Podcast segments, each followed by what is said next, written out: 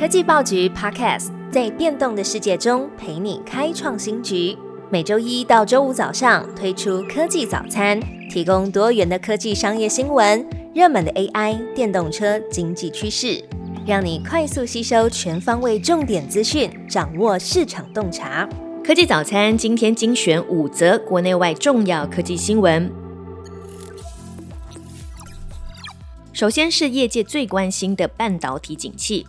分析师认为，明年半导体回温，台积电不会三度下修财测。今年台积电已经二度下修财测目标，市场担心十月份台积电恐怕会三度下修今年财测。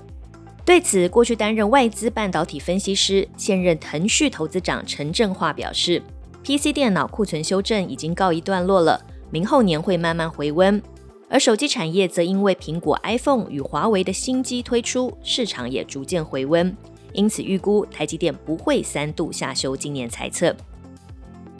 他认为目前半导体景气已经接近谷底，可以期待明年的复苏。此外，他也指出，生成式 AI 的产业价值链，台湾可以留意硬体面，包含了基础建设和 AI 伺服器。下一则新闻：二零二三 IMD 世界人才评比出炉，台湾全球排名退步到第二十名。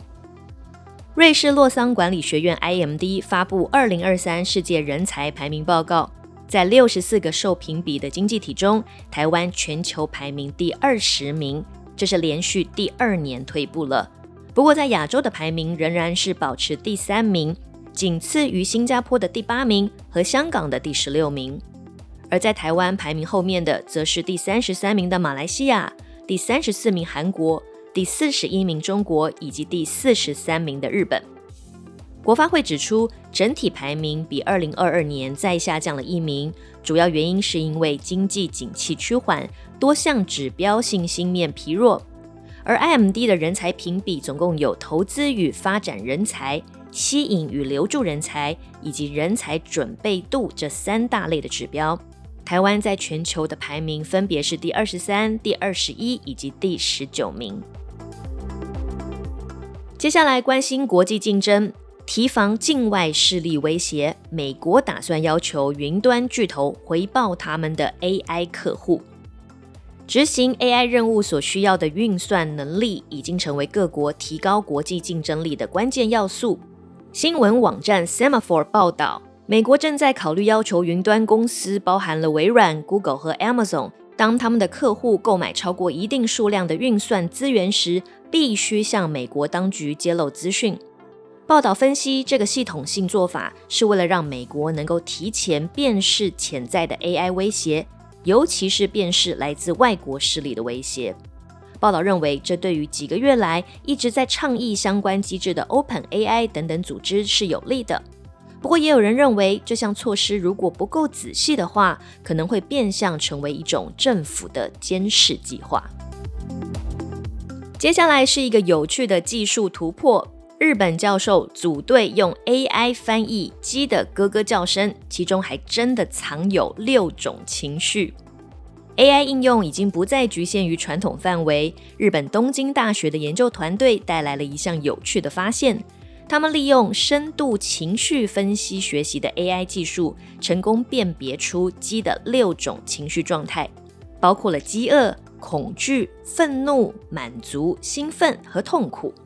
研究团队由八名动物心理学家和兽医组成，将鸡的一百个小时叫声输入到先进的 AI 演算法里，进行详细的情绪标记。研究团队表示，分析的准确率高达百分之八十。对于这个分析结果，研究团队表示满意。他们说：“我们的目标不仅仅是研究鸡的情绪，我们希望能将这种 AI 技术应用到其他动物上，并且为动物相关行业带来智慧化转型。”今天最后一则消息则是和太空有关，韦伯太空望远镜获得新的证据，木卫二可能孕育生命。木卫二是木星的一颗天然卫星，又名欧罗巴，是人类重大太空任务的研究目标。目标是确定它神秘的海洋是否有利于孕育生命。根据韦伯太空望远镜进行的最新研究显示，木卫二表面上检测到的二氧化碳，可能就是来自于海洋。科学家相信，木卫二厚厚的冰层下有一片巨大的咸水海洋，这让木卫二成为了太阳系中能够孕育外星生命的理想地点。最好听的科技新闻都在 Tag Orange，锁定科技早餐，为你快速补充营养知识，活力开启新的一天。